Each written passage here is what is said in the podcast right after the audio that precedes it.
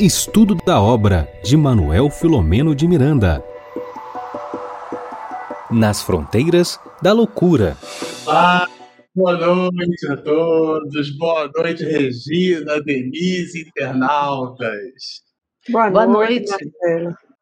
Muito bom, meninas. Eu, como sempre, gosto de começar as nossas lives apresentando o nosso protagonista da noite, a nossa Denise, sempre com a versão vintage. Regina com a versão estudada, que é aquele livro obeso, né? o livro gordinho.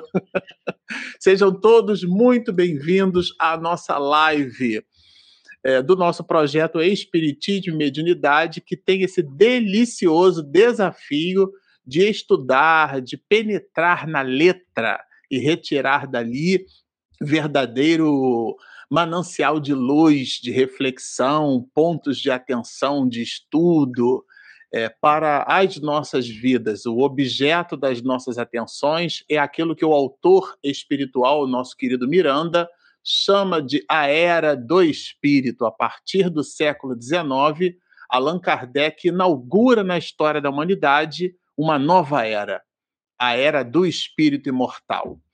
Então, é com este é, com este combustível, né, motivado por essa oportunidade é, que Papai do Céu nos forneceu, porque é Ele que fornece tudo, né? Ele é que é o orquestrador do cosmos tá certo? Das galáxias. Só na nossa Via Láctea a gente tem aproximadamente ali alguma coisa em torno de 200 a 400 bilhões de estrelas. Se você tiver alguma dúvida, conta, depois você nos conta, tá certo? Então, só na nossa galáxia. Então, vocês imaginem o tamanho, né, é, tanto físico quanto espiritual, do, do Pai de todos nós. Eu e você somos herdeiros do universo, somos herdeiros de Deus. E é com essa alegria, com essa felicidade no coração que nós vamos iniciar a nossa live da noite de hoje. E já que falamos de Deus, a gente não conversa com o Papai do Céu sem efetivamente imaginar que essa conversa é, se dê é, com protocolos, né? Não, a gente abre a boca da alma e simplesmente conversa com o Pai, com o Criador de todos nós. E para nós iniciarmos então essa nossa conversa, a gente vai se servir desse livro, que é um velho e conhecido amigo entre nós aqui no canal, a obra Vida Feliz, de Joana de Ângeles, pela psicografia de Edivaldo. Eu vou pedir a Denise para fazer a prece de início das nossas atividades, embalada pela mensagem de número 28 da Veneranda, que pela pena segura do nosso Divaldo nos diz assim: Ser gentil com as crianças. Elas necessitam de oportunidade, de amor para lograrem o triunfo. Esses cidadãos em formação ignoram as lutas que os aguardam distende-lhes o gesto de simpatia, transmitindo-lhes confiança na humanidade que representas. Não as atemorizes, nem a maltrates. Quem visse aquele menino em Nazaré no passado, entre outras crianças, brincando descuidadamente, não poderia imaginar que era o construtor da terra, nosso modelo e guia. Vamos orar. Elevemos então o nosso pensamento ao alto, embalados por essa imagem vigorosa sobre o Jesus menino, anônimo, em Nazaré, sendo, na verdade, o grande sol que alimenta, que aquece e que ilumina as nossas vidas. Nos dirigimos a Ti, Senhor, o sol das nossas vidas, rogando que aqueças o nosso coração para que nós possamos derreter o gelo do orgulho e da vaidade que trazemos dentro de nós. Ilumina-nos, Senhor, abençoa-nos nessa iniciativa de estudo e consolação com a qual nos vinculamos ao nobre Filomeno de Miranda, através dos recursos que hoje dispomos no campo da matéria. Se conosco, Senhor, hoje e sempre. Bom, aqui embalados por essa bonita prece da Denise, a gente vai é, já. Bom, tem um protocolo. A Denise sempre lembra, eu agora fiquei com a voz da Denise e da Regina aqui na minha cabeça, né? As duas sempre me lembram, eu sempre esqueço, né? É terrível da minha parte. Bom, eu vou pedir então a Regina para cumprir aqui o nosso protocolo. Regina, fala um pouquinho aqui, salda os nossos internautas, está contigo. Bom, boa noite a todos e todas. Saudações fraternais a você, internauta. Nossos agradecimentos pela continuidade do estudo. Que possamos nós ter uma ótima noite, né? Uma excelente noite, uma excelente live. E nós também queríamos, queremos agradecer aos nossos parceiros de transmissão. A nossa gratidão a todos que estão agora, nesse momento, sintonizados aqui no nosso canal e que possamos ter aí o nosso estudo, né? Uma ótima noite para todos nós. Não, agora não sou eu, não. Agora é a Denise. Nós vamos é, in, o, iniciar, vamos dizer assim, de uma maneira brilhante. Vamos, depois dessa prece é, simbólica, metafórica, cheia de significados, nós vamos continuar nela, vamos continuar surfando nessa onda. Denise, é com você. Ok, Marcelo, muito obrigada. E aí eu quero, é, nesse início de trabalho na noite de hoje, né, lembrar para os nossos internautas que Filomeno continua nos abastecendo de informações a partir dos casos secundários. O caso principal do livro, que é o caso Julinda, está devidamente em stand-by para que a gente fique bastante interessado em como será a resolução do caso principal. Aí vão aparecendo os secundários e Filomeno vai ah, explicando e nos ensinando sobre essa realidade da era do espírito que você colocou, Marcelo, no início da sua fala. Quero então lembrar para os internautas que nos acompanham que hoje nós estamos na nossa live que discute o capítulo de número 12, intitulado Despertamento em Outra Realidade.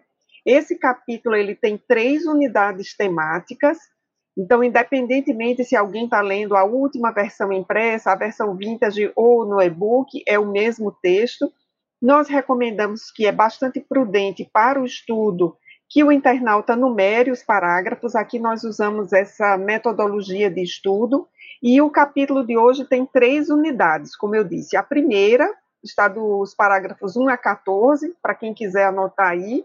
Então, é o que nós identificamos como sendo o prólogo do capítulo. Depois, os parágrafos de 15 a 49, que vai ter como foco o caso Hermance.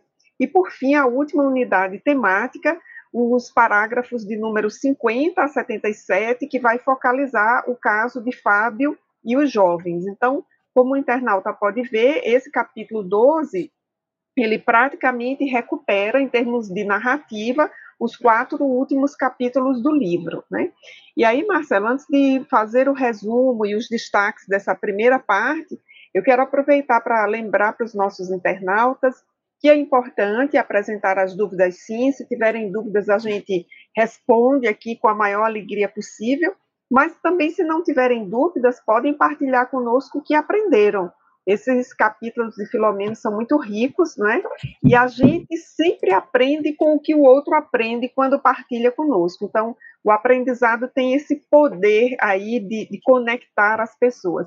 Então, a, a, gente também quer ouvir dos internautas que nos acompanham, né, uma síntese, um resumo, uma frase que destaque o que vem aprendendo com o Filomeno de Miranda nessa obra extraordinária, Nas Fronteiras da Loucura. Então, feito esse prólogo, né, esse prólogo do prólogo, esse preâmbulo aqui, vamos ao texto, tá? Então, agora focalizando aí dos parágrafos 1 ao 14. Lembro ao internauta que nós terminamos o último capítulo com aquela despedida do nosso querido Miranda, dizendo que na sequência cronológica dessa história era a manhã de terça-feira de carnaval. Então, nós estamos acompanhando a história a partir do domingo, E aí eu já agradeço ao Marcelo, que eu já ia pedir para ele colocar o, o texto aí na tela. E nós entramos agora, após aquela noite não é tão cheia de atividades, numa manhã de trabalho, novamente tendo como foco de atuação o centro de comunicações não é, do posto em que o doutor Bezerra orou saudando o novo dia. Eu vou pedir para o Marcelo destacar esse item aí da oração, Marcelo, porque na verdade foi isso daí que me inspirou na prece de hoje. Quando eu reli agora à tarde, porque essa prece do Dr. Bezerra de Menezes, ela tem um significado muito importante para a continuidade aí desse capítulo. Então, o doutor Bezerra de Menezes comovidamente orou, saudando a oportunidade nova e agradecendo ao Senhor da vida as dádivas concedidas pelo seu amor através do trabalho da caridade junto aos sofredores. Então vejamos a humildade do Dr. Bezerra de Menezes, que nos ensina a orar né, no começo de um novo dia. Ele que já é um espírito tão evoluído, humildemente agradece a dádiva concedida através do trabalho da caridade. E no parágrafo seguinte, aí tem algo aí que eu vou destacar, porque foi o que tocou o meu coração. Veja como Filomeno faz um jogo bonito de imagens aí. Ele diz: enquanto lá fora né, o sol brilhava em ouro, anunciando um dia de elevada temperatura, no posto de socorro, na unção da prece diamantina claridade envolvente, irradiava-se do mensageiro incansável. Olha que jogo bonito de imagens nós temos aí, o sol lá fora e o doutor Bezerra de Menezes iluminado. Filomeno usa a expressão diamantina claridade. Então, Marcelo, Regina e amigos, eu queria ver essa cena, né? Imaginemos aí o doutor Bezerra de Menezes orando e, e, e, toda essa claridade diamantina aí se espalhando dele, envolvendo os que ali estavam. Eu penso, Marcelo, que nós não temos recursos cinematográficos ainda que transmitam ou que traduzam essa imagem com tanta perfeição. E eu fiz uma anotação aqui para mim, na releitura de hoje, nós temos aí dois sóis. O sol que brilha lá fora e o sol de amor, que é o doutor Bezerra de Menezes, né? E aí vejam que isso era cedo da manhã, né, porque era o fim do trabalho daquela noite, e algumas horas mais tarde, então começa de fato o foco do que nós vamos estudar no nosso capítulo hoje, né? Aquela personagem Melide, que é a avó de Hermance, que estava ligada a esse grupo do Dr. Bezerra de Menezes, vai procurá-lo para narrar a história de angústia que envolve a família de Hermance, porque ela havia desencarnado naquela situação de um, um rapto e ela desencarnou ali pelo susto. A família não sabia disso, os amigos com quem ela tinha saído é, chegaram na casa da família para avisar que ela havia é, se desgarrado do grupo, mas que não estava sozinha, porém isso não tranquilizou a família. E não tranquiliza é, porque a vibração do acontecimento aí já estava espalhada, né? já, já, ela já tinha morrido, na verdade. Então, a família já sintoniza com aquela notícia que vai ser muito triste e que vai confirmar-se mais tarde, que de fato é do desencarne de Melinde. Na sequência, é, na página seguinte aí do livro que nós estamos acompanhando, nós vamos ter uma informação muito importante que eu chamo a atenção do internauta, que é quando Melide diz que tentou intervir junto à mãe para que a mãe permanecesse tranquila, Vejam que é, informação importante nós temos aí. A família já estava vivendo essa experiência que para nós aqui os nordestinos tem uma palavra maravilhosa é, que diz isso muito bem, Regina, Marcelo, internautas. A família já estava na agonia, tá? Então a agonia é uma coisa maior do que a angústia, né? Você fica realmente é, desesperado. Então a família já vivia aquela situação ali, mas esse espírito vinculado ao núcleo familiar, Melide induz a mãe a comunicar-se com a polícia. Então vejam como os espíritos amigos estão apostos, né? E induzindo a mãe a ter uma atitude de calma, de tranquilidade. Na sequência, a narrativa é a que todos nós conhecemos, né? O pai é, procura a polícia, o cadáver é localizado, a identificação do corpo é feita, depois o, os procedimentos para o sepultamento, e aí nós temos uma outra informação importante que diz respeito às relações entre os espíritos desencarnados e os encarnados, é que quando a mãe de Hermance recebe a notícia, tomada pela surpresa, pelo choque, de fato uma notícia trágica, ela desmaia. E nesse processo de desmaio, né, o espírito está parcialmente desprendido do corpo, nós vamos encontrar a informação no parágrafo 12 é, Melide dizendo assim: nos breves momentos em que a síncope a acometeu, procurei falar-lhe, imprimindo ânimo e submissão ante o infortúnio. Agora a mãe dorme sob sedativo. Então, o que chama a atenção é esse é a primeira parte desse período.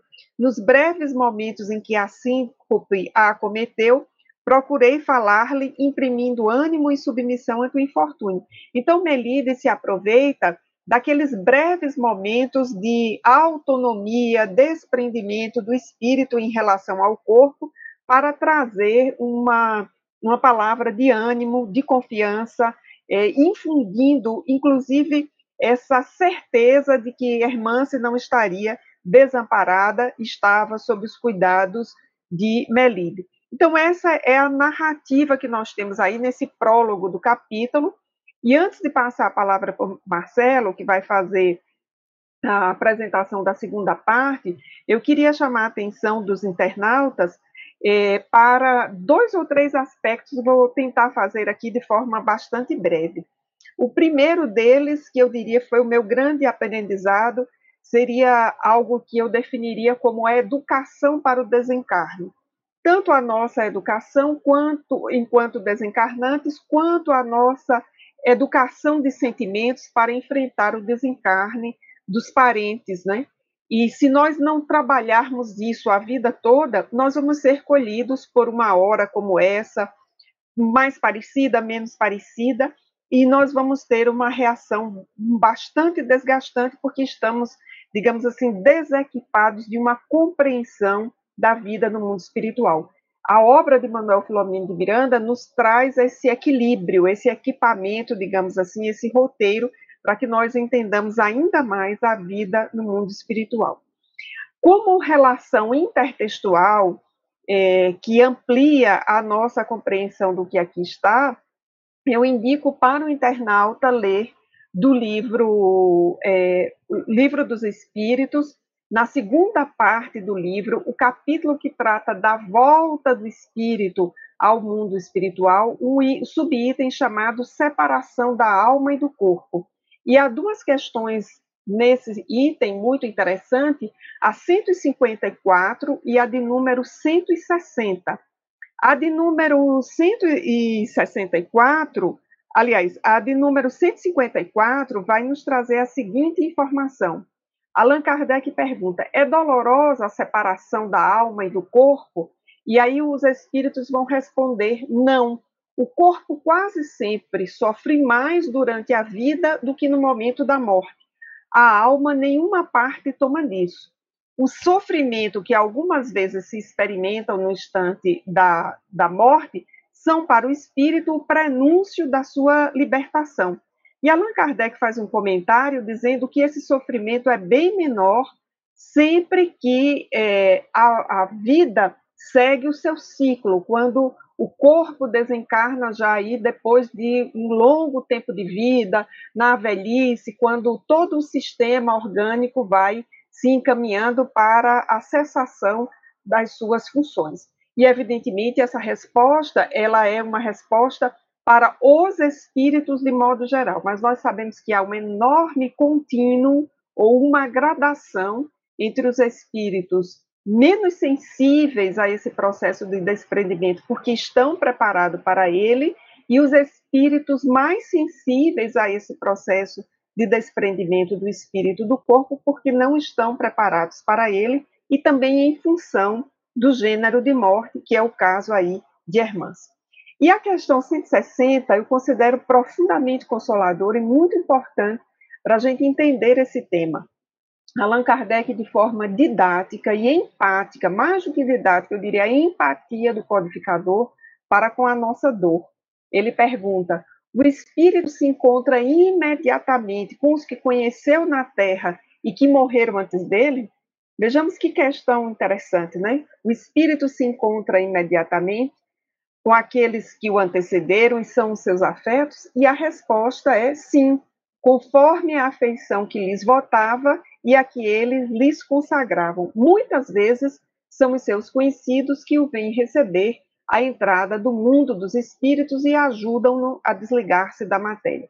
A resposta ainda segue mais um pouco, mas esse início aqui da resposta é suficiente para que nós entendamos claramente esse quadro que aí está. Hermance recebida no mundo espiritual pela sua avó.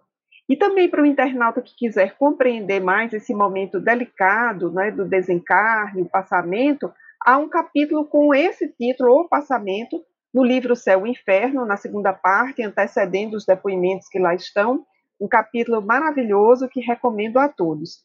E para aqueles que gostarem do livro Vida Feliz, como eu, recomendo procurar no livro Vida Feliz há pelo menos cinco mensagens sobre o desencarne, todas elas encorajadoras e consoladoras para esse momento. Então, amigos, eu deixo por aqui as minhas contribuições de hoje e vamos passar ao Marcelo. Dá vontade de ficar ouvindo você direto, viu? Já não queria mais fazer a minha parte aqui, já ia passar, viu, Regina? Falei, vou deixar mas não foi Denise... isso que a gente combinou. Ah, mas não aí o meu coração, gente... meu coração é terrível, meu coração estava dizendo assim, não, Marcelo, deixa a Denise falar, porque tá tão bom, tão, tão consistente, né? Obrigado, viu, Denise? Bom, é nesse clima de, de alegria e ao mesmo tempo de reflexão que a gente vai continuar aqui é, o enunciado proposto por, por Miranda, e particularmente falando, a gente vai dividir esse nosso, esse nosso comentário né, é, em dois blocos, exatamente como fez a Denise. A gente vai apresentar aqui o, o conjunto de informações, ainda que na modalidade síntese, né? mas o conjunto de informações da história romance, quer dizer, como é que se, se desdobrou uh, esse o momento em que o doutor Bezerra de Menezes é, quer dizer, um sol ao lado de outro sol, né? A gente tem ali a astrofísica estuda o comportamento das estrelas binárias, né? São aquelas estrelas que gravitam em torno de um eixo, né? Chamado eixo gravitacional. E ali, certamente, considerando o nosso astro-rei e essa figura luminosa que é o Dr. Bezerra de Menezes, se você me permite, por licença poética, Denise, o eixo gravitacional entre essas duas estrelas é certamente Jesus, né? A nossa estrela de primeira grandeza. E é em cima de, desse volume enorme de brilhos que a gente vai perceber o Dr. Bezerra de Menezes se ocupando é, do caso Hermance. Então, ele vai nos dizer assim: vejamos como passa Hermance, a propósito de todo esse volume de considerações que a Denise já fez, né? Como passa? Então, o doutor Bezerra de Menezes ele, se, se, ele foi ver a Hermance, né? E, e, e Miranda narra como foi essa experiência. Afinal de contas, bom, é, a primeira coisa que Miranda coloca no livro, a propósito da constatação, é justamente uma inquietude da jovem. Tá? Ele, é, e ele coloca isso, né? Quando eles chegam próximos ao leito, o enfermeiro notificou-nos, né? A paciente começou a dar sinais de inquietação, como se experimentando forte pesadelo. E a gente já entende é, um pouquinho mais para frente o porquê disso, mas o fato é que ela recebe, né, ela, ela, ela, ela recebe passe para que ela fosse então acordada. Vejam, o mentor, e aqui, é, é, é, vejam, a aplicação dos recursos fluídicos, né, é, que efetivamente o Dr. Bezerra de Menezes aplica, é no sentido de, de acordá-la, né? É, era todo conveniente despertá-la para o primeiro encontro com a realidade. Mas com que objetivo? Isso eu achei bem interessante, olha, de modo a interromper a comunicação com o lar. Então, é, o objeto das atenções do doutor Bezerra de Menezes, a propósito dessa inquietação é, inquietação essa em que Miranda classifica, né, como se ela estivesse experimentando um forte pesadelo, o objetivo de dar o passe era um passe, vamos dizer assim, um passe dispersivo, vamos colocar desse jeito, né? Aqui o autor espiritual não cita, mas é, a gente fica imaginando que era um passe é, buscando acordá-la, né? Então, de modo a interromper a comunicação com o lar. Então, o psiquismo da jovem está ligado àquela situação é, do lar, né? Uma situação muito dura, uma situação muito difícil. Os familiares tomaram conhecimento do, do cadáver da jovem, né? Então eram realmente dores, né, muito pungentes, vamos dizer assim. E esses pensamentos eram apelos, né? apelos pungentes, quais dardos que a alcançavam, dilacerando as fibras íntimas e fazendo-a reviver as cenas que culminaram com a desencarnação. Então, vocês observem que o pensamento aflitivo dos pais, e nós estamos falando do pai e da mãe dessa jovem, são corações que de fato amam, mas ainda assim, essa movimentação é quando em desespero, tá certo? É claro que ninguém vai viver uma situação dessas e vai ficar ali como se tivesse indiferente ao fato, né? A tese é de Paulo de Tarso: em tudo sois atribulados, porém não angustiados, perplexos, mas não desanimados. Então a gente não está aqui fazendo uma apologia ao negacionismo da dor. Não, a dor é um instrumento pedagógico da divindade para nos vergar, né? Para realmente nos conduzir, nos induzir e nos promover é, a bondade que está dentro de nós, né? Dentro de numa proposta é, e a tese é de Jesus, né? É, vós sois deuses, ela está ali latente, né?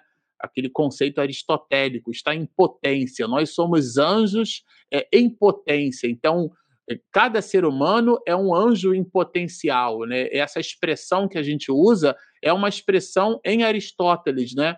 É, do ponto de vista filosófico, vós sois deuses de Jesus, dialoga com esse pensamento aristotélico no sentido de que temos um, um, um anjo é, dentro de nós, né? Ele está dormitando. Então, todos os instrumentos, as dificuldades do mundo têm por objetivo não fustigar a alma. Deus não quer que a gente sofra, Deus quer que a gente aprenda.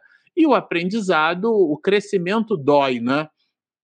Nesse sentido, é, o que nos chama a atenção aqui são esses pais que amam bastante essa menina, mas entregam dardos pungentes né, entregam realmente pensamentos que dilaceram. Então é aquele pai, aquela mãe que eventualmente visita o filho no leito de hospital e joga o seu corpo ali, chora e grita. E, se, e claro que as vibrações que estão sendo é, é, é, espargidas ali não são vibrações é, benéficas. E nesse momento é, é, são vibrações desse teor que atingem a jovem agora desencarnada, que do plano espiritual, né? Ela então recebe esse pensamento e o doutor Bezerra de Menezes, por habilidade, busca despertá-la para que o psiquismo dela vibrasse numa outra faixa de frequência. Né? Então, é, é, o despertamento ali é uma técnica utilizada pelo Dr. Bezerra de Menezes, porque ela estava numa situação de aturdimento. Esse aturdimento, inclusive, né, é, é, o próprio Miranda relata depois que ela está gemendo, irmã se desperta, né, aturdida, com sinais, gente, de disritmia cardíaca, muito pálida e com respiração ofegante. Então, realmente, a situação dela era uma situação difícil. Vamos lembrar a condição em que ela foi assassinada, vamos dizer assim, né? Então, realmente é um quadro aqui, uma situação que Miranda traz muito dura, muito difícil, tanto para os familiares quanto propriamente para a própria jovem, né? E, e aqui a gente precisa voltar né, e lembrar que a irmã é, Melide está ali às voltas, né? Está conduzindo o assunto e e, e, acontece aqui uma, o desdobramento, é um desdobramento muito interessante, porque a jovem, ela vê a avó e ela fica realmente muito feliz, né? Meu Deus, né? estou sonhando, vovó querida, ajude-me. Porque, claro, ela recordando ou recobrando a consciência, ela se dá conta de que a referência da avó era, era a referência de alguém que já havia desencarnado. E esse nobre espírito, portanto, a avó, aproxima-se, né? quer dizer, aconchega, acerca-se é, quanto pôde, né? Quer dizer, se aproxima realmente ali e, e enlaça, né? Com, en, com de, indescritível ternura, mas em silêncio. Eu achei isso também um movimento, é, vamos dizer assim, didático, muito interessante, né? Os psicólogos fazem bastante isso, eles ouvem bastante, né? Então percebem é, o jeito, das pessoas. Eu fui numa, numa das consultas a um neurologista, é, é, eu depois o, o, médico me falando, né? Quando vocês entram aqui para conversar conosco, dizia o médico para mim, eu presto atenção como vocês abrem a porta, como vocês fecham a porta, como vocês andam, se tem tique nervoso, se tem pisca-pisca nos olhos, se tem algum, algum trejeito, né, alguma mania, ou, ou, ou coça-coça de cabeça, ou então a pessoa que joga a perna para o lado, joga a perna para o outro. E, o, o médico disse assim: Nossa, doutor, eu vou ficar aqui até prestando atenção mais em mim. Porque, de fato, são, são sinais e, ou seja, até no momento em que o médico não está dizendo nada, ele está, a consulta está se dando, né? Então esse processo assim analítico, essa avó faz essa pausa, faz esse silêncio, né? E, e com ternura e, e ela então acolhe a menina e a menina, claro, ali sentindo-se ali no regaço confortável da avó, ela re, relata para a avó o que aconteceu. Ó, fui raptada e querem matar-me. Vejam que ela desperta, já desencarnou, está no plano espiritual, mas não sabe ainda que desencarnou. Tenho muito medo, quero voltar para casa.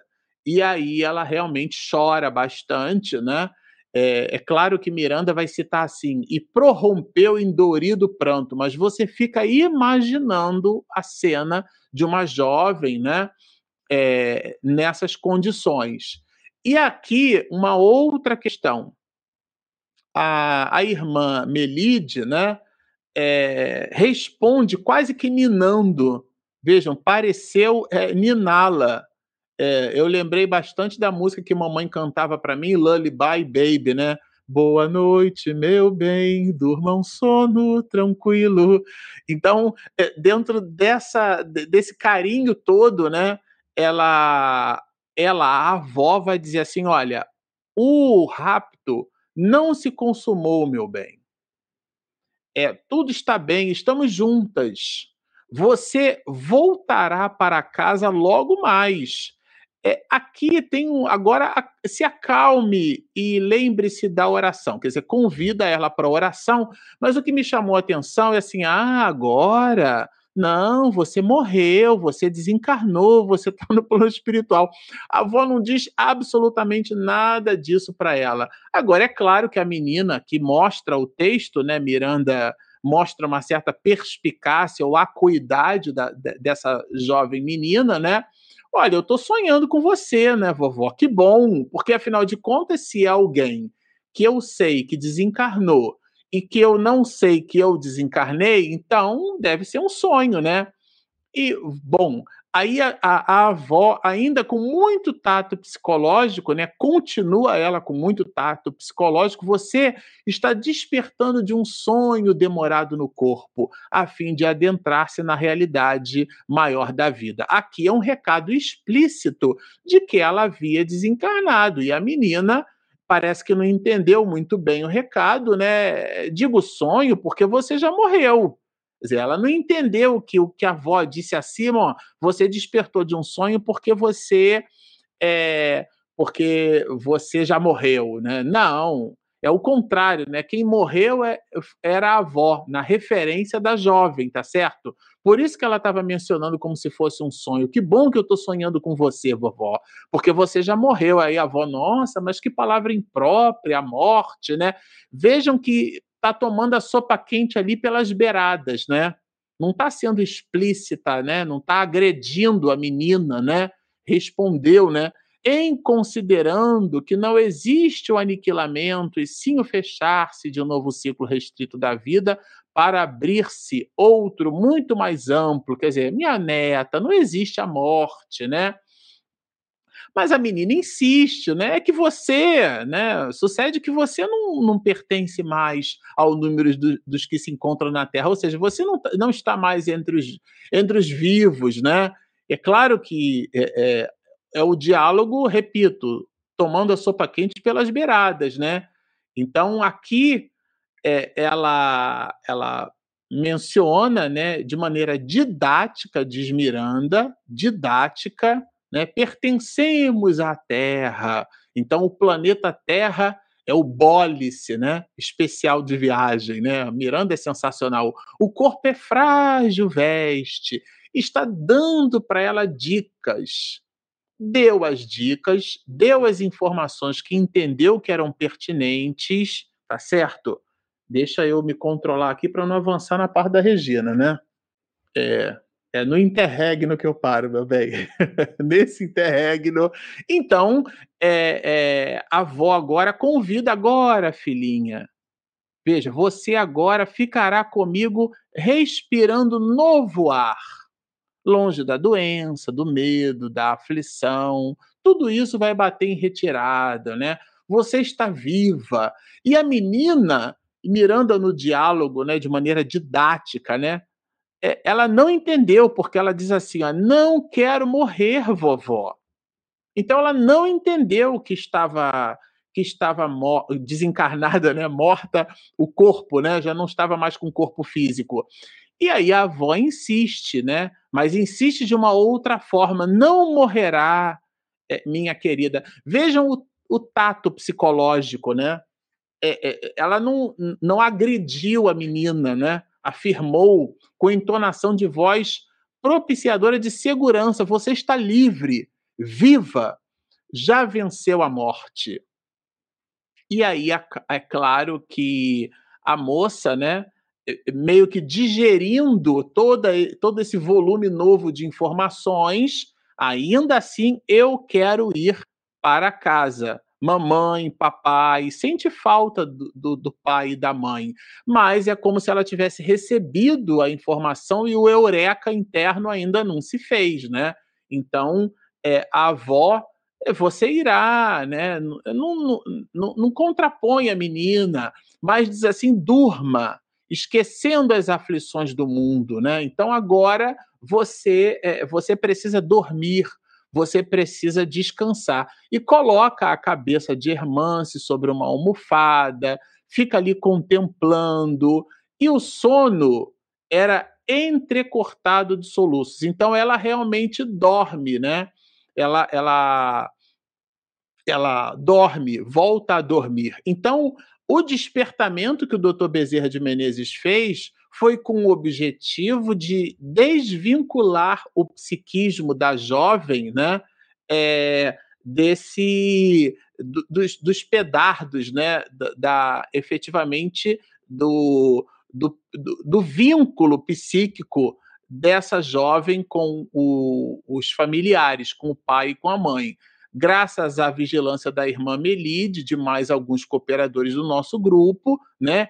É, o corpo dela, né, o corpo que pertenceu a essa jovem, desde a hora em que se consumou o crime, este não foi vampirizado nas suas últimas energias por espíritos inditosos. Esse é um assunto que recorrentemente Miranda coloca na sua literatura, né? O resíduo eventualmente, de, de fluido animal que, que, que ainda é, persiste no corpo físico e alguns espíritos é, vampirizam esses fluidos, né, ou buscam sorver, sugar aqueles, aquelas energias o mais próximo possível do elemento materializante, porque eles já estão numa outra dinâmica, então é como se o espírito experimentasse ali um outro barato, né? experimentasse ali outras é, condições. E para eu devolver aqui então a palavra para Regina, eu vou me servir agora aqui de um outro material, tá? Deixa eu estopar aqui, fazer um stop desse. Eu vou colocar um outro. Morrer é diferente de desencarnar. Eu tô, coloquei aqui alguns trechinhos, tá? É, que eu acho que vale a pena a gente a gente mencionar. Eu, é bem rapidinho, porque eu não queria é, consumir muito o nosso tempo com, com esse assunto, não. Mas a, a Denise lembrou uma questão muito próxima da que a gente separou, então fica aqui como anotação, que é a questão 155 do livro dos Espíritos, tá? Como se opera a separação da alma e do corpo, né? Vejam que são laços, né? Quando o, esses laços se desprendem, mas existe um processo para que os laços se desprendam. E, mira, e, e Kardec aqui vai perguntando se eles se desprendem instantaneamente, né? E não, a alma se desprende gradualmente. Esse aqui é de modo gradual. E isso é de acordo com a condição do espírito. Isso é bem interessante. O espírito se solta pouco a pouco dos laços. De novo a palavra laço. Esses laços se desatam, né? É, é, não se quebram. Então não é um processo abrupto. Não é um processo que é feito assim igual o Thanos, estala o dedo e aí o negócio acontece. Não, ele é tênue. Falando de perturbação espiritual, que também é um ponto que a Denise pesquisou lá, nós margeamos questões, viu, Denise? A alma tem consciência de si mesma? Exatamente o que aconteceu aqui com Hermance, né? depois de deixar o corpo, imediatamente não é, não é bem o termo, quer dizer, de modo imediato, a alma passa por um estado de perturbação. Então, o que o Manuel Flamengo de Miranda coloca aqui, questão cento, alinhada com a questão 163 do Livro dos Espíritos, é, de novo, é, é uma evidência, né? É um fato empírico, vamos dizer assim, do processo da perturbação espiritual. A jovem não sabia que havia desencarnado, né? E aqui ele coloca um pouco também, é, Allan Kardec, dessas questões da, do vínculo do espírito, né, da afinidade do espírito com o corpo. Então, a afinidade persistente entre a alma e o corpo em certos indivíduos e às vezes muito penosa essa afinidade, esse vínculo, né? E aqui já é uma preparação justamente para o que a Regina vai comentar, porquanto o espírito pode experimentar o horror da decomposição. Isso está ligado e é o que se verifica, inclusive, em algumas vezes com os suicidas. É a maneira como o espírito está vinculado ao corpo, né? Então a vida é uma escola de almas que aprendem no estudo de suas informações preciosas e das suas lições insuperáveis a técnica de viver. É como a gente comentou nas duas últimas oportunidades, na, na sessão de perguntas e respostas, a melhor maneira de morrer bem é viver melhor. Então, é, é, essa é que é a dinâmica. A escola das almas é a vida. E a vida é como a gente vive, é como nós é, morreremos. Uma morte nobre é uma vida nobre, né? O espírito se acha preso ao corpo pelo envoltório semimaterial ou perispírito. Então, é o corpo do espírito perispírito, né? A gente já estudou isso aqui no canal diversas vezes. O perispírito é o nome cunhado por Allan Kardec, estudava botânica é, quando jovem criança, e ele então cunhou essa expressão que vem do perisperma, a película, né? que envolve a semente de pêssego, né? No instante da morte, o desprendimento do perispírito não se completa subitamente. Então, essa libertação, ela, ela se dá é, é, com um esforço, né? E, e esse esforço guarda relação direta com a vida. Tem alguns outros pontos aqui, Miranda vai citar na obra Nos Bastidores da Obsessão, um espírito falando que ele morre sem morrer, né? E que não é a primeira vez que ele apresenta esse tema comenta a, escola, a vida como sendo uma escola de almas, e, e, e esse, com esse pacote aqui de, de alegrias, eu vou entregar aqui. A Regina já está me olhando assim com olho de siri. Você sabe o que é olho de siri, Denise? Aquele olhinho assim, ó. Fica paradinho, mas é só o olho que mexe, aquele olho do gato Félix. Então, a Denise dizendo que não. Então, esse era o pacote aqui de reflexões, o conjunto né, de, de, de, de pontos que a gente entendeu que seriam importantes destacar. Regina, a palavra é toda. A Denise quer falar, a palavra é toda sua, Denise. Eu ia dizer que a Regina é uma lady, ela não fica ali olhando com olhos de Siri, de modo algum. O Wi-Fi dela é super pareado com o seu, então ela nem olha. o Siri sou eu, né? Eu que sou o Siri. Eu costumo dizer que eu sou o papagaio, né? Eu só falo. Então é o, é o, é Siri do. Não é o Siri da Apple, né? Hey Siri, é que ela. Ô, Marcelo, o Siri sou eu, né? Hey Siri, aí agora, bom, Denise, eu, eu vou passar aqui a palavra para Regina, senão eu vou ficar de castigo. Na verdade, Marcelo, eu sugiro, quando você tiver tempo, que eu sei que seu tempo está tá bem curtinho, é, eu sugiro que você faça um estudo só sobre isso. A gente pode planejar um estudo sobre morrer e desencarnar. Então, quando ele tiver tempo, ele vai fazer, tá, gente? Não vai ser agora, mas ele faz com esse material que ele trouxe. Era a minha sugestão, tá? Para você. Porque o tema é palpitante. Mas para mim, né, ficou designado para o estudo da noite de hoje os parágrafos 50 ao 77, né? Como a Denise falou, a última parte do estudo da noite de hoje. E já vou dizer para vocês que eu vou tentar ser o mais breve possível, porque os meus companheiros me permitiram que eu traga, ou traga hoje, que eu trouxesse hoje para vocês uma história real, né, de como exemplo também de acontecimentos ligados a esse tema. Mas vamos lá, né? Estavam eles, né, o, o, o, Miranda, né, os companheiros, eles voltaram, né, eles estavam no hospital e voltaram lá pro, pro digamos assim, para o necrotério, né, lá para a enfermaria, onde ali nós vamos, o Miranda vai narrar para a gente as sensações dos jovens recém-desencarnados, dos cinco jovens, tá?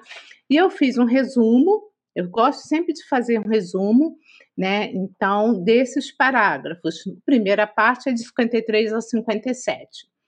Os espíritos, né, os cinco jovens, mesmo distanciados dos corpos, então estava acontecendo o que? A necrópsia. Eles retratavam as ocorrências que os afetavam durante a necrópsia. Opa, então peraí. Cinco jovens estavam estavam, o que estava acontecendo com eles? Eles estavam sendo afetados pelos cortes. Eles estavam percebendo o que estava acontecendo com eles, tendo a sensação, né? Porque quem, o que estava sendo cortado era o corpo, né? Não era o espírito.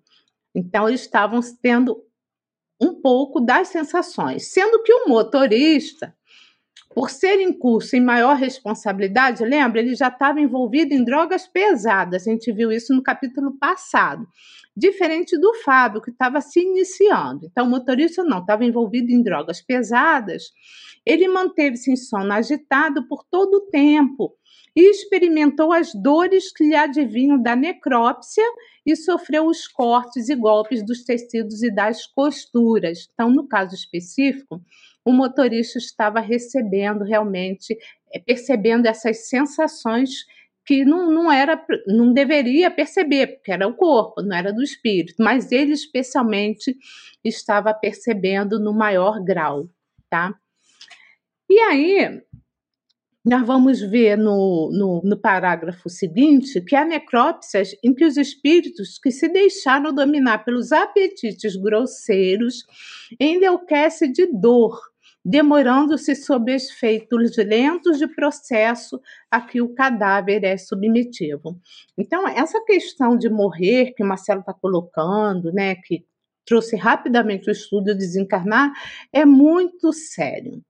Né? Então, assim, o que nós fizemos durante a nossa encarnação vai fazer toda a diferença na hora da desencarnação.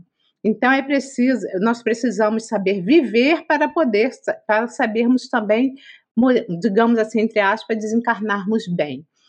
Tá? Então, o que fazemos aqui vai ser o resultado também do que vai acontecer conosco na nossa desencarnação. Continuando, cada um dos jovens, embora houvesse desencarnados juntos, né, eles experimentavam sensações de acordo com os títulos que o conduziam, de beneficência e de amor, de extravagância e truculência. O que, que ele está querendo dizer nisso, né? Sobre isso, que cada um, como somos espíritos, né?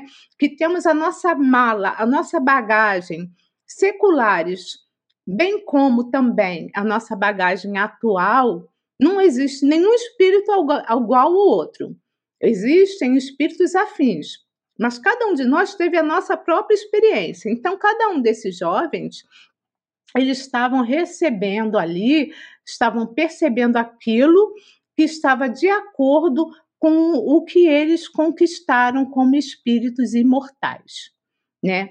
Então, durante todo esse processo de necrópsia, esse processo durou mais de uma hora, né? E o Fábio, por ser menos comprometido, recebeu mais alta dose de anestésico, algo liberado das dores carnais que os outros, em maior ou menor escala, haviam sofrido. Então, aí, nesse caso, o Fábio era o mais merecedor de perceber ajuda, porque todos estavam sendo ajudados, tá? E após a necrópsia, voltaram sono, embora a agitação. Olha que interessante, eu estou tentando ser bem, bem objetiva por conta da, da história que eu quero contar. Algumas considerações do Dr. Bezerra de Menezes sobre o caso dos cinco jovens e sobre as percepções desses jovens durante a necrópsia. Vamos ver o que ele tem para dizer. Então, doutor Bezerra falando. As nossas providências de socorro não geram clima de privilégio. E aqui, viu, Marcelo e Denise, eu já estou respondendo a primeira pergunta do Daniel, para eu não ter que voltar de novo. Como tem muitas perguntas, Daniel, lá de Goiânia, que está sempre conosco, tá? Então já vou dizer para vocês que ele pergunta o seguinte: olha, dentro das condições peculiares da irmã-se, Fábio, com perspectiva da juventude, de resistência ao desenlace, com menos incidência de drogas e o motorista em certo comprometimento, há uma intervenção específica no atendimento de refazimento e readaptação da equipe espiritual do Dr. Bezerra em auxílio a todos? Nossa. É, ele fez essa pergunta aqui. Então, mas está aqui nesse parágrafo porque aí já está sendo respondido. As, vou repetir: as nossas providências de socorro não geram um clima de privilégio, nem protecionismo, ou seja, favorecimento injustificável. Cada um respira a psicosfera que gera no campo mental. Olha que interessante, esse campo que nós irradiamos, né? Que são as energias, né? Salutares ou não, né? Todos somos as aspirações que cultivamos, os labores que produzimos. Então, Deus é justo e bom, né? Então, a justiça divina, ela serve para todos. Então, não existe privilégio. Existe merecimento do próprio espírito, tá? Em cima das suas conquistas morais. Continuando a fala do Dr. Bezerra de Menezes. O Senhor recomendou-nos dar a quem pede abrir a quem bate, lembra? Abrir a porta, como é que é? Bater na porta e a porta abrir você. Abre ser voizar, bater, enfim. Jesus falou isso, tá? Então, dentro das possibilidades de merecimento que recorre ao auxílio. Quando albergamos os nossos jovens nas condições de humildes sirineus, ou seja, aquele Sirineus, aquele que veio da, da região da Sirineia, se não me falha a memória, né? Então, esse povo, eles estavam acostumados a fazer é, trabalhos pesados. Então, é, nós vamos ver um sirineu levando a cruz de Jesus, porque esse era o tipo de trabalho que um sirineu fazia também, né? Ele carregou um determinado momento a cruz de Jesus né? Eu só estou em dúvida do, do termo da, da região, é porque realmente o que eu tinha separado aqui eu acabei eu acabei fechando as telas, né? Bom, depois eu falo na, na hora das perguntas e respostas para não prolongar só a região. Quando albergamos nossos jovens na condição de humildes sirineus, objetivamos ampará-los da agressão perniciosa das entidades vulgares. Então, os espíritos estão ali tentando ajudar. Eles estão. Agora, se o, o, o espírito recém-desencarnado vai conseguir receber a ajuda, aí tem a ver com a condição espiritual do espírito. Continuando a fala do Dr. Bezerra de Menezes, a cruz é intransferível para cada qual.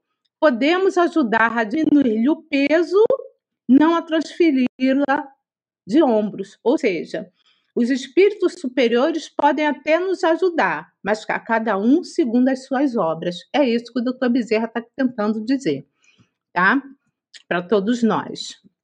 E aí, continuando nessa fala com os nossos amigos ali, né, o doutor Bezerra falando ali, junto com o Manuel Flamengo de Miranda, e os amigos que estão nessa tarefa, ele diz assim: para esperar e observar todo o trabalho que eles estavam fazendo naquela terapêutica é, junto aos jovens. E o que, que acontece, gente? O que, que aconteceu aí nessa, nessa observação, após esperar um certo tempo, né? Eles começaram a perceber que rápidas flechadas de forte teor vibratório os alcançavam, a todos eles, fazendo-os estremecer e estorcegar, ou seja, se torcer, tá? O motorista, que ali era o que tinha, né, é, é, é o que tinha um menor grau de moralidade, subitamente apresentou um, uma face de loucura. Ergueu-se trêmulo, respondendo algo com palavras desconexas, como envolto pelo fio de desenergia que o alcançava. Pareceu sugado, desaparecendo. Olha que interessante. Lembra que onde está o nosso tesouro está o nosso coração? Então ele foi imantado, magnetizado para o local onde ele iria pertencer para um determinado período de tempo, tá? E olha que tinha todo o amparo ali da espiritualidade superior, estava ali presente o Dr. Bezerra de Menezes, só para vocês entenderem aqui esse drama. Em continuação, mais dois se evadiram do local, quer dizer, dos cinco, três saíram dali, dessa enfermaria, e foram para o local onde eles estavam sendo o quê? imantados, chamados, era a região onde eles pertenciam, né? E aí, lembrando, né, de novo a frase: onde está o tesouro, estará o vosso coração. Fábio e mais um outro amigo, porque não se encontrassem muito comprometidos com os vícios e viessem de uma estrutura familiar mais digna, olha que interessante também a questão familiar, da estrutura familiar, foram puxados à presença do cadáver e as cenas fortes que se desenrolaram antes e durante a imunação dos corpos. E aí, continuando, além do corpo, cada espírito acorda conforme o amanhecer que preparou para si mesmo, segundo Bezerra de Menezes, né? Ele que nos fala sobre isso. É foram poupados, é porque eu escrevi errado de novo, né? O Fábio e mais um amigo, eles foram poupados à presença do cadáver, tá? E as cenas fortes se desenrolaram. Só esses dois, né? Aqui tá puxados, é porque eu acho que na hora que estava escrevendo alterou a, a escrita, eles foram poupados. Dos cinco, o Fábio mais um outro foi poupado. Muito bem. Primeira dica de leitura, só trouxe uma. Hoje, tanto o Marcelo quanto a Denise trouxeram várias dicas de leitura, né, várias informações técnicas, doutrinárias, mas eu trouxe esse livrinho aqui, ó, Obreiros da Vida Eterna, de André Luiz. Uma leitura muito boa que conta o caso, se não me falha a memória, de cinco espíritos, cinco desencarnações. Dois espíritas, um católico, um protestante e um ateu. Né? Então, quem quiser saber mais detalhes, se aprofundar sobre o assunto, sobre desencarnação, Obreiros da Vida Eterna, de André Luiz, psicografia de Chico Xavier. E o caso que eu quero contar para vocês aconteceu comigo há mais ou menos 17 anos atrás.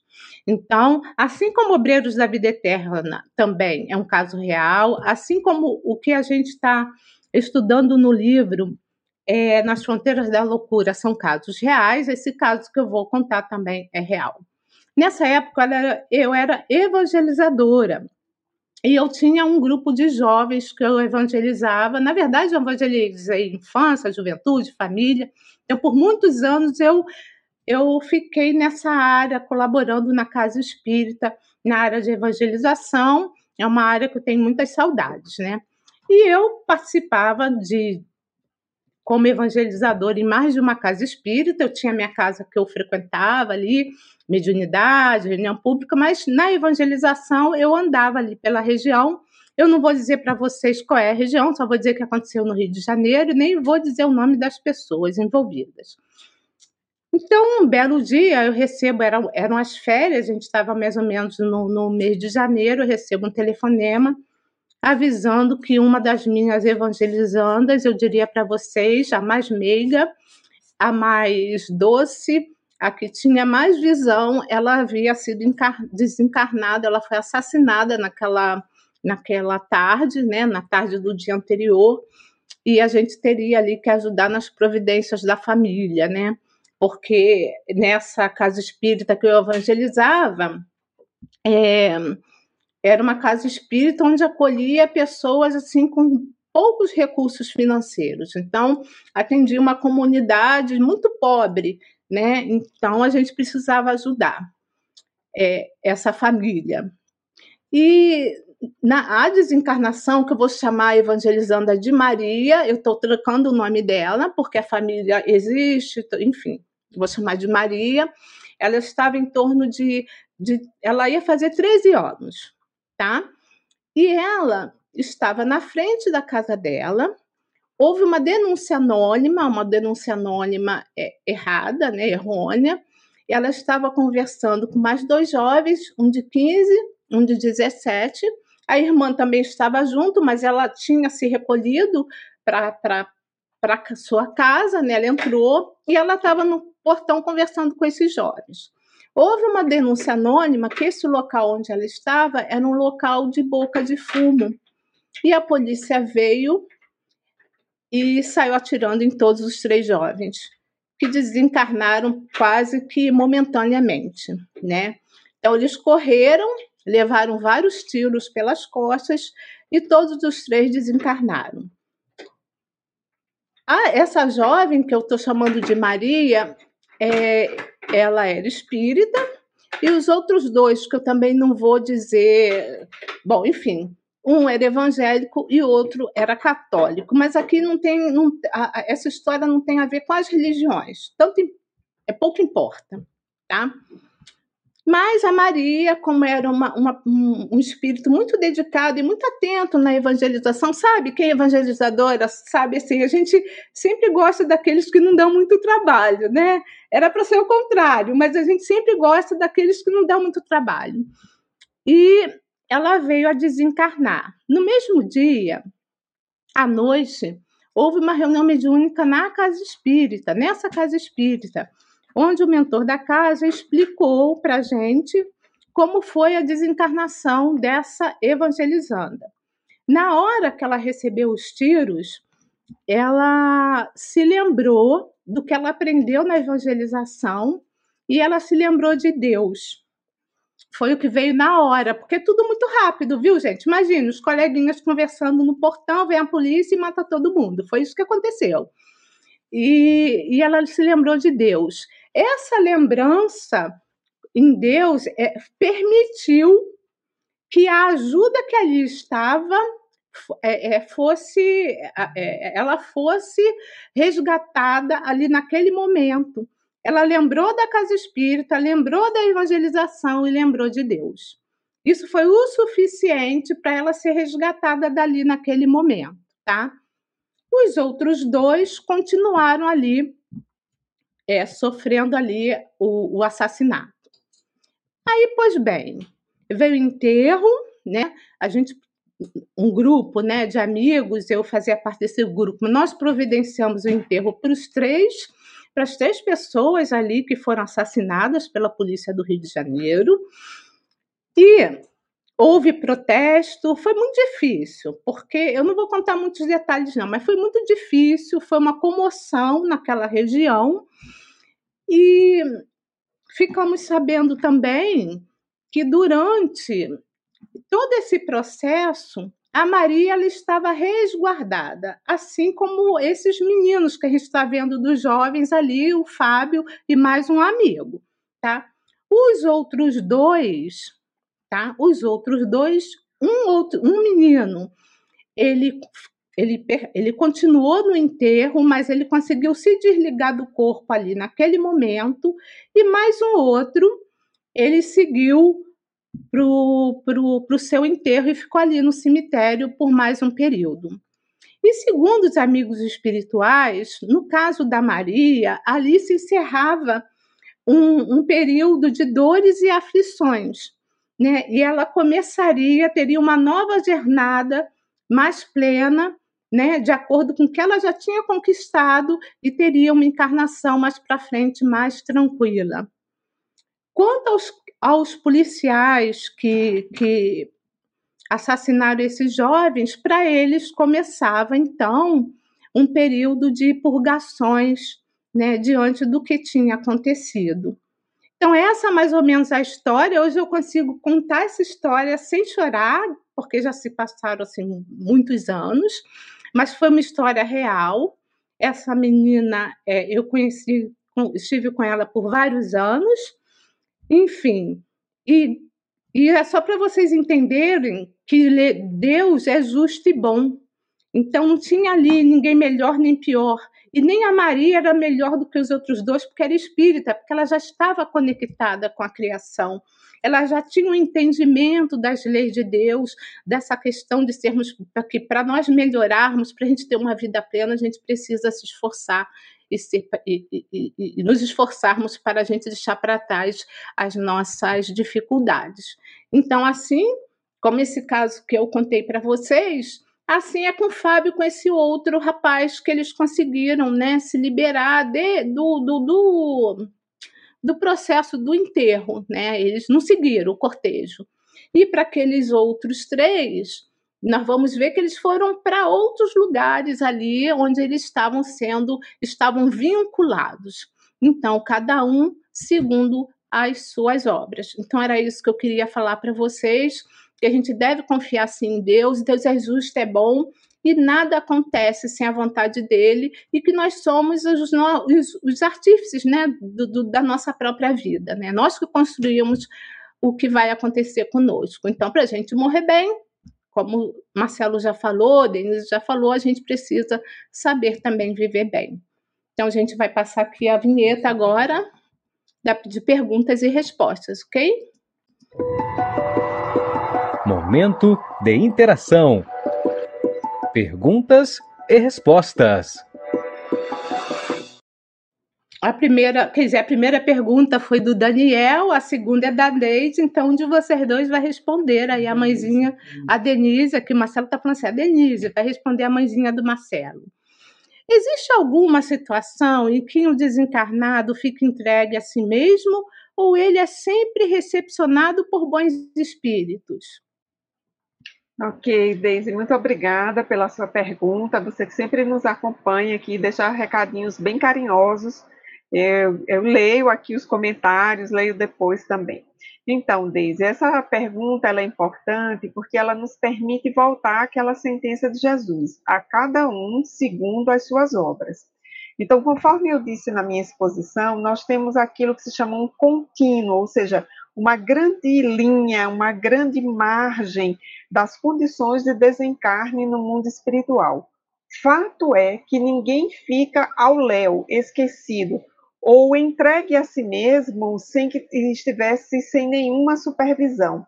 Mesmo que o espírito não reconheça a supervisão que se faz sobre ele, e penso que o caso clássico é o caso de André Luiz, descrito no livro Nosso Lar, é, o espírito não consegue perceber a supervisão que se faz sobre ele, mas ele está sendo supervisionado, está sendo acompanhado e será oportunamente resgatado quando tiver melhor condição de perceber a sua condição de desencarnado no mundo espiritual. Então, a recepção existe, mas a cada um segundo as suas obras. Muito bem. A próxima pergunta ainda é da Daisy. Mesmo estando desencarnada, irmã se fica pálida, ofegante, com taquicardia. Como entender isso, já que não há mais corpo físico? Aí agora responde o Marcelo. Não tem corpo físico, mas tem corpo espiritual, né? O perispírito é o corpo do espírito. Na obra, é, que é um clássico entre nós, né, na obra Nosso Lar, André Luiz já está desencarnado no, no, na colônia espiritual Nosso Lar, que dá título ao livro, e ele, buscando bastante é, ter com a sua mãe, dorme e vai ter com a mãe dele. Ele, e, e, ele registra eventualmente aquilo como se fosse um sonho, mas ele foi em essência. Então ele deixa o corpo espiritual, claro que está ligado ao corpo espiritual, e vai ter com a mãe dele. Quando a gente estuda espiritismo e observa na codificação é, as entidades venerandas falando da desmaterialização do espírito, não é que ele perde a matéria, é que o interesse, o centro de interesse do espírito é mais espiritual e menos material. Então, os espíritos de terceira ordem é, é, o predomínio da matéria sobre o espírito, os espíritos de segunda ordem é o predomínio do espírito sobre a matéria, e o de primeira ordem, classe única, da qual só se enquadra Jesus, questões 112 e 113 do Livro dos Espíritos, é, não tem influência nenhuma da matéria é uma, é uma relação absoluta em relação às outras classes e ordens, né? É assim que coloca a codificação. Então, as questões materiais elas estão ligadas ao nosso processo evolutivo. Então, essa ideia da quintessência da matéria, né? Que é inclusive o que a gente chama de perispírito, o que é um fato muito curioso, né? Porque é, na alquimia e também em todo o volume de reflexões pré-socráticas e, e, mitológicas, nós acreditávamos que tudo que existia na natureza era o resultado da, da transformação do fogo, da terra, da água e do ar.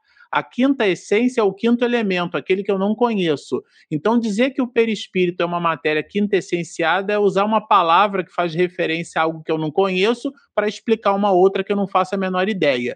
E é isso que a gente faz o tempo inteiro. A gente usa palavras de coisas que a gente não conhece para explicar citações que a gente não entende. O que, é importante a gente conceber? E claro que essa fala não é minha, ela está posta na própria codificação, onde os espíritos revelam, e Allan Kardec corrobora por comentários, que o entendimento é, é, na especificidade do perispírito está fora da, ainda da nossa condição cognitiva. Mas o que é fato a gente entender é que esse modelo organizador biológico, para eu me servir de uma expressão do professor Hernani Guimarães Andrade, ele está na razão direta daquilo que a gente consegue compreender. Então, sim, o psiquismo consegue modelar braços, consegue modelar é, pernas, consegue modelar fígado, baço, consegue modelar uma estrutura física porque é dessa forma que nós nos reconhecemos na erraticidade. Nessa perspectiva, sim, irmã se pode se, se mostrar pálida, ofegante. O que, que é taquicardia? É sinal que tem coração. Então, a realidade perispiritual apresenta, na ideia da modelagem desse, dessa organização perispiritual, eventualmente aquilo que está mais próximo do que o nosso psiquismo consegue conceber. No contraponto desse assunto, para eu não me estender mais, a gente vai perceber uma, um enunciado é, brilhante de Allan Kardec descendo dos páramos celestiais para ter um encontro que antecedia a sua reencarnação entre nós, como o professor Rivaio, e é um floco de luz, é uma bola de luz que toma a forma humana. Então, a forma, esses espíritos escolhem qualquer uma. Nós é que ainda estamos vinculados a elas. A próxima pergunta é da Margarida Mello. Se me permitirem, eu respondo essa rapidinho aqui também. É, podemos dizer que, mesmo para os que morrem muito idosos ou doença terminal, se não houver a dissipação do fluido vital por espírito superior, haverá essa vampirização das energias do morto? Eu acho que é isso, né? Que é a é. pergunta dela, né? É porque eu não entendi o último, o que, que era aqui. Ó. Das últimas energias. Ah, tá. É. é, é tudo muito relativo, né? Em espiritismo a gente não, não é, é, meio complicado a gente dizer é isso, é aquilo, é aquilo outro. A gente sabe que os vampiros eles se encontram em vários locais, né? Principalmente tentando é, é, é sugar as energias dos suicidas, né? Então, vai depender da, da situação individual. Como nós vimos, a ajuda sempre ela vai acontecer, né?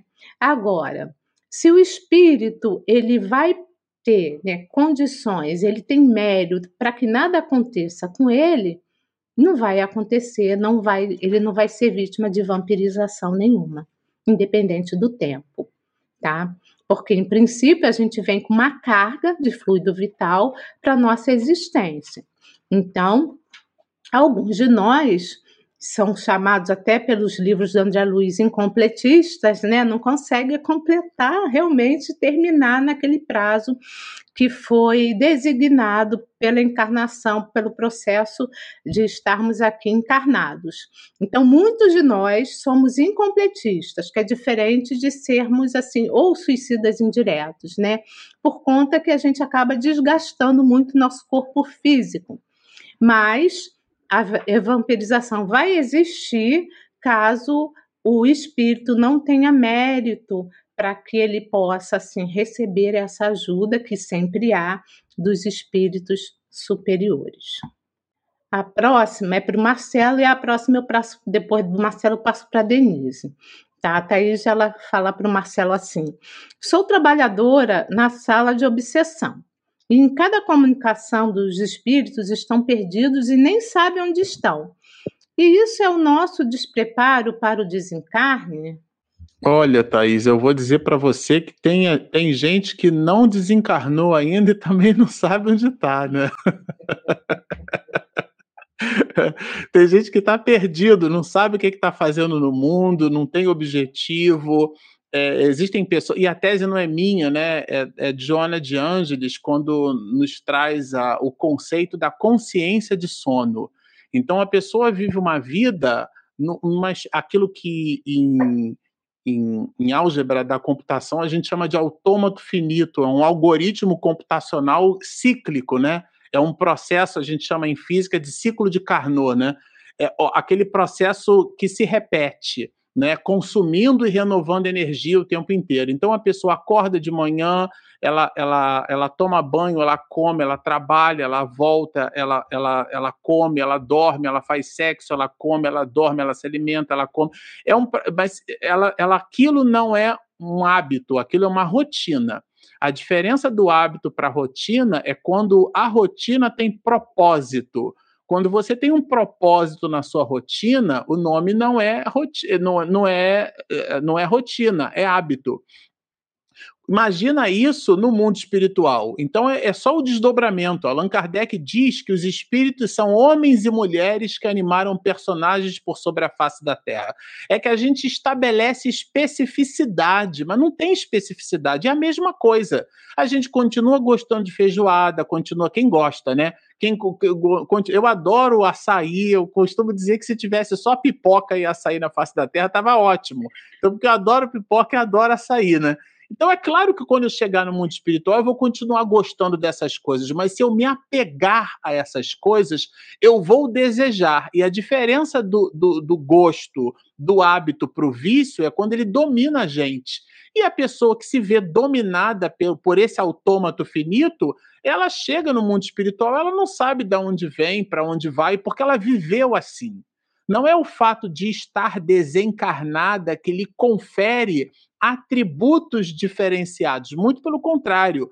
O que o mundo espiritual nos fornece é uma ampliação daquilo que vai no nosso psiquismo, porque já não tem mais a matéria obscurecendo. Então, o que o espírito revela é a sua condição, porque senão é, é, Deus seria injusto com a gente.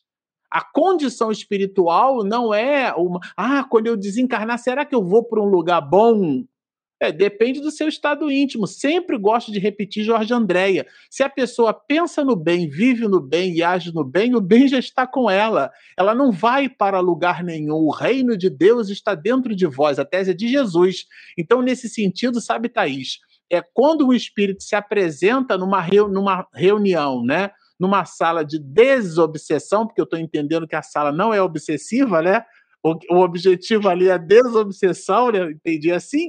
Se a, se a espiritualidade apresenta um espírito nessa reunião de desobsessão, é, é, natural que o espírito atordido apresente o seu atordimento, mas a gente, né, na condição de estudante, vai perceber que esse atordimento ele, as mais das vezes, ele faz parte de um mecanismo. Eu até escrevi um artigo para a revista Presença Espírita da Mansão que fala um pouco sobre isso. Essa espécie de alienação mental nossa, alienação do processo de massificação, né? Como o, o, o século XXI transformou a informação em desinformação e a gente vive alienado.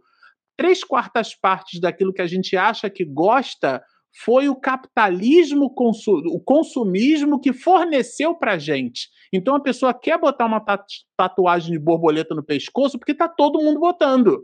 Então esse mecanismo autômato que a gente se permite ter, né, aquele movimento de, de, de parece um, uma metáfora meio dura que eu vou dizer, né, aquele, a, a, aquela, aquele movimento de massa, né?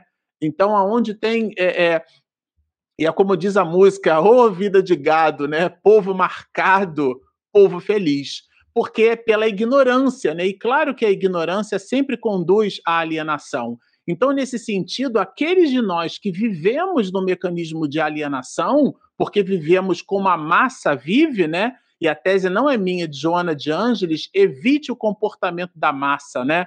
feriadão, vai todo mundo para a região de praia e, claro, vai pegar duas, três horas de engarrafamento, porque todo mundo resolveu fazer a mesma coisa. Então, nesse sentido, é, é, evite essa, esse pensamento medíocre da média, né?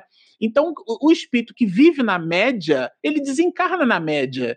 E a média, a mediocridade, ele é esse pensamento de atordimento que a gente vive enquanto encarnado, não é um privilégio ou uma especificidade do desencarnado. Ou seja, cada um de nós aqui, a gente tem que abrir o nosso olho, né? Porque se a gente quiser ter uma desencarnação boa, a gente tem que ter uma vida com menos alienação. Deus, olhar funciona.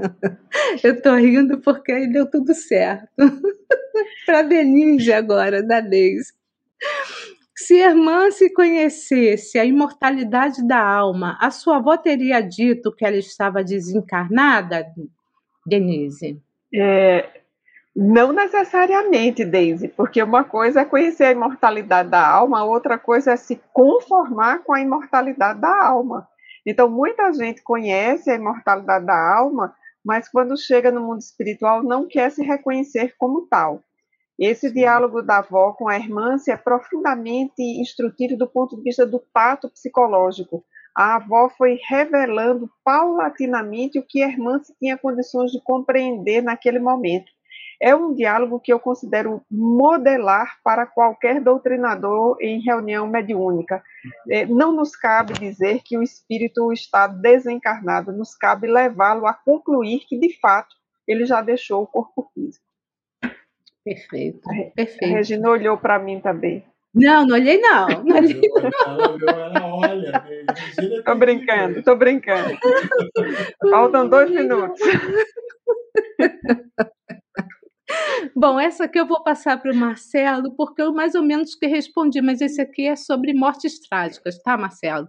Aí uma outra pessoa falando sobre o tema, da Edinalva Rios. As pessoas que desencarnam por mortes, mortes trágicas e súbitas, mesmo tendo conhecimento da vida após a morte, demoram mais tempo para tor tornarem conscientes de que estão mortos.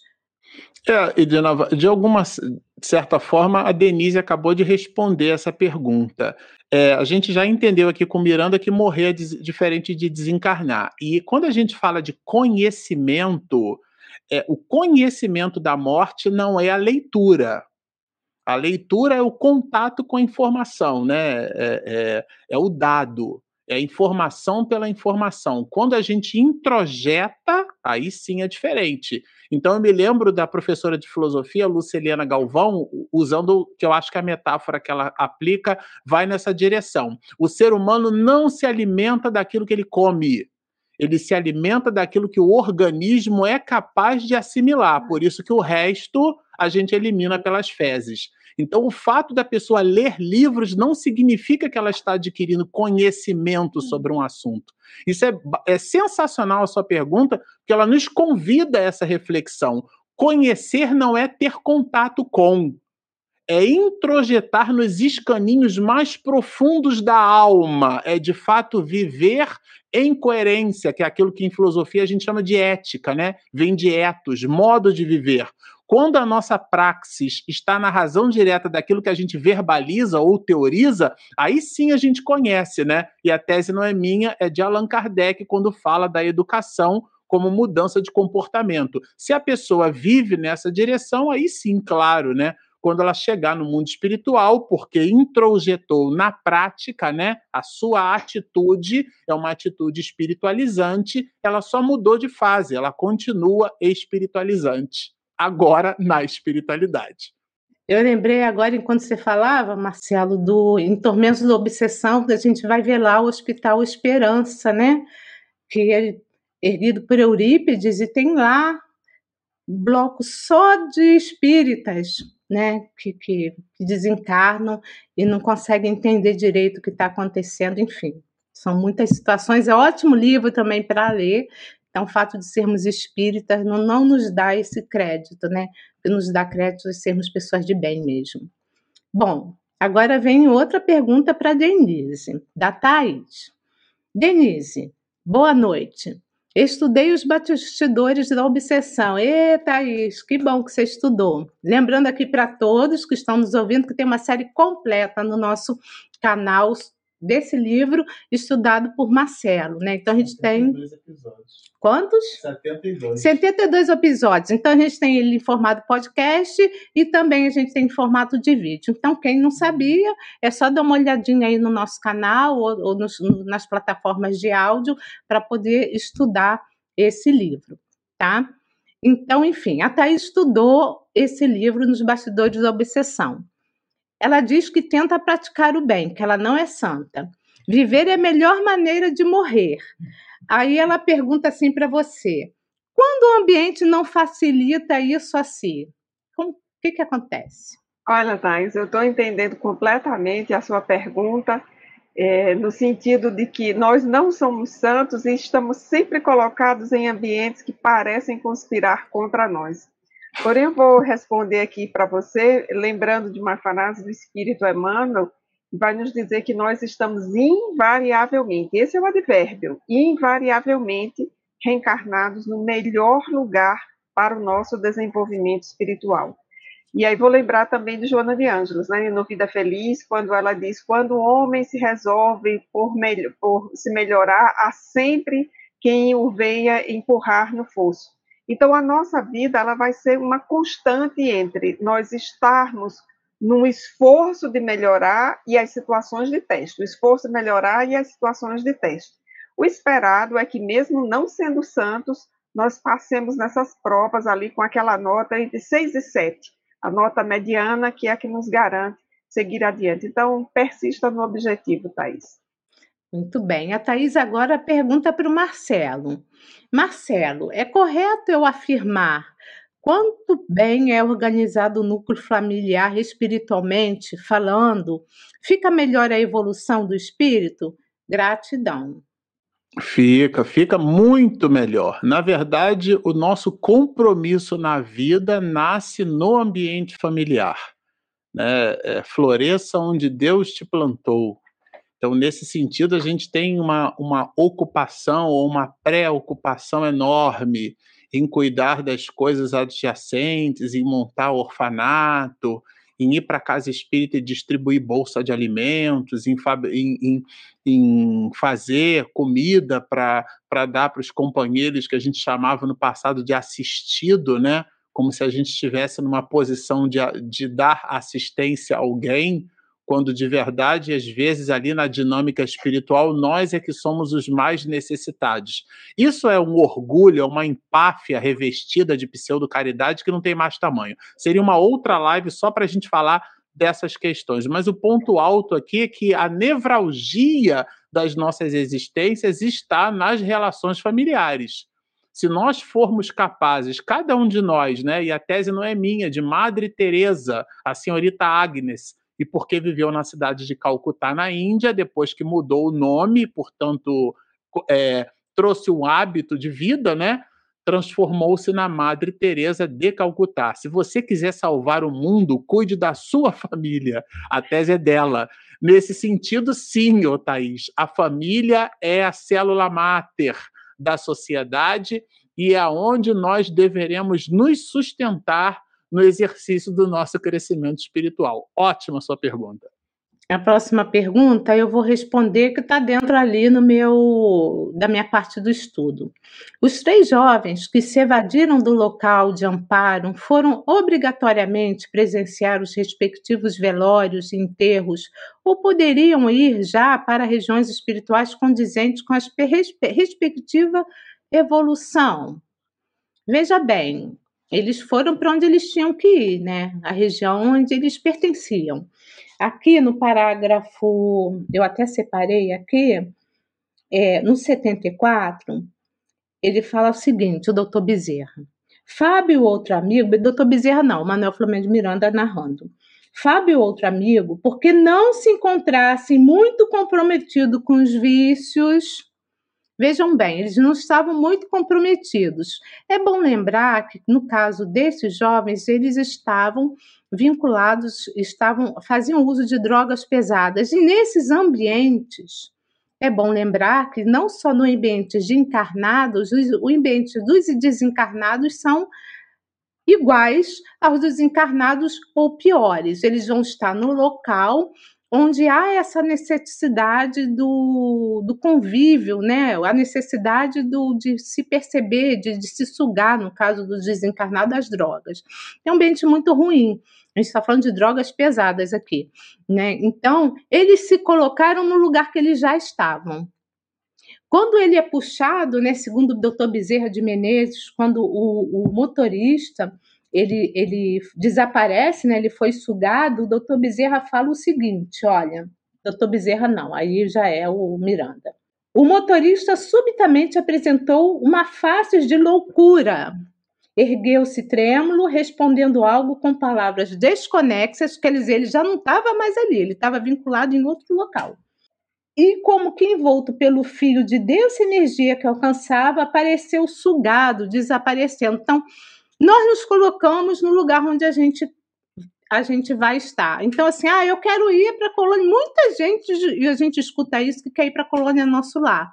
Lembrando que a colônia Nosso Lar, a colônia espiritual, é o quintal do umbral, tá, gente? Tem colônias muito mais evoluídas que o Nosso Lar. Mas é lógico, se a gente for para o Nosso Lar, que beleza, né? Tomara, né? Porque é melhor do que ficar em regiões mais trevosas. Mas muitos querem ir para Nosso Lar. Quer ir para o Nosso Lar? Pratica o bem. Dá o seu melhor, sabe, nessa encarnação para tentar ver se tem condições de estar lá. Também o doutor Bezerra fala: onde está o vosso tesouro, estará o vosso coração. Então, no caso desses três jovens, eles está, foram para onde eles deveriam estar. Estavam totalmente ligados à matéria ainda, totalmente embrutecidos esses espíritos, né? E é lógico, tiveram, vão, vão, tiveram e vão continuar tendo, né, que, de acordo com o livro, a assistência a, dos bons espíritos, só que eles não conseguiam ali percebê-las. Então, esses jovens, sim, eles não tinham como ir para outra região que não fosse essa que eles foram, porque era para lá que eles estavam, digamos assim, o coração deles. Com alegria, nós vamos terminando o nosso encontro da noite de hoje. Eu queria agradecer bastante a presença de vocês conosco, esse instante nosso de leitura, de estudo, de reflexão, né?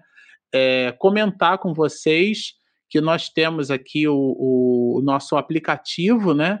Ele é gratuito, a gente tem um aplicativo, você pode baixar ele na Google Play ou na Apple Store e ele te dá acesso você não paga nada por isso, o aplicativo é realmente gratuito. A gente é que paga pela hospedagem do aplicativo da loja, mas para quem baixa o aplicativo não paga nada, tá certo?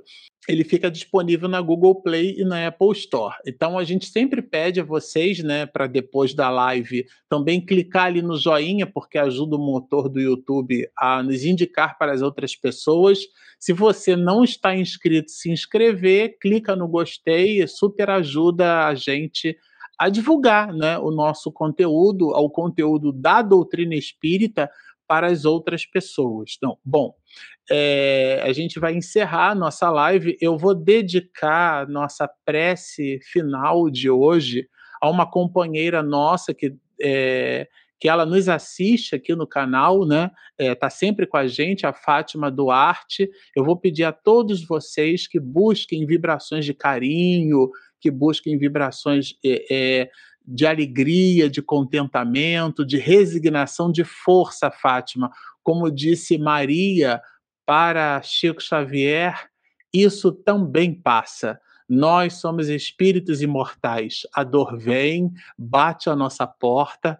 Papai do céu nos pede é, um testemunho é muito forte, mas não nos dá, não nos dá, não nos fornece é, cruzes é, com o tamanho e com o peso que os nossos ombros não possam suportar. E mais do que tudo isso, você não está sozinha.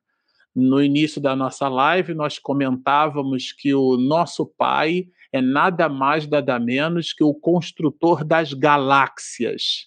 Ele é o que há de mais supremo e soberano e sublime no que diz respeito ao verbo amar. Abra a boca da sua alma e converse com ele. Ele é o meu pai, ele é o seu pai, ele é o nosso pai. E é para ele que nós vamos fechar os nossos olhos espirituais e dizer assim: Querido paizinho de todos nós, estamos aqui reunidos, te suplicando o teu afago paternal, o teu carinho, que se manifesta na misericórdia do nosso irmão maior, o governador do orbe, a sua figura dúlcida, a sua mensagem do Sermão do Monte, que ainda ecoa por toda a humanidade, visita nesse instante o nosso coração. Envolve-nos a todos, Senhor nesse clima de entendimento de que somos fadados à felicidade e à perfeição. Afasta-nos, Senhor. Ó Pai de todos nós, afasta-nos de nós mesmos, do nosso orgulho, da nossa vaidade, da nossa prepotência, e dá bom verso ao anjo que existe em nós Somos crianças espirituais sedentas de paz e de amor. Através do nosso irmão mais velho, ó Pai de todos nós, te suplicamos, ensina-nos a sermos melhores. Enovelados pelos eflúvios de paz, de resignação e de soerguimento, agradecemos. E no teu nome, enaltecendo a figura do nosso irmão maior, o Rabi da Galileia. Te pedimos, Pai, para que ele, o governador deste planeta, através de seus prepostos de luz, possa se fazer constante em nossas vidas, hoje, agora e sempre.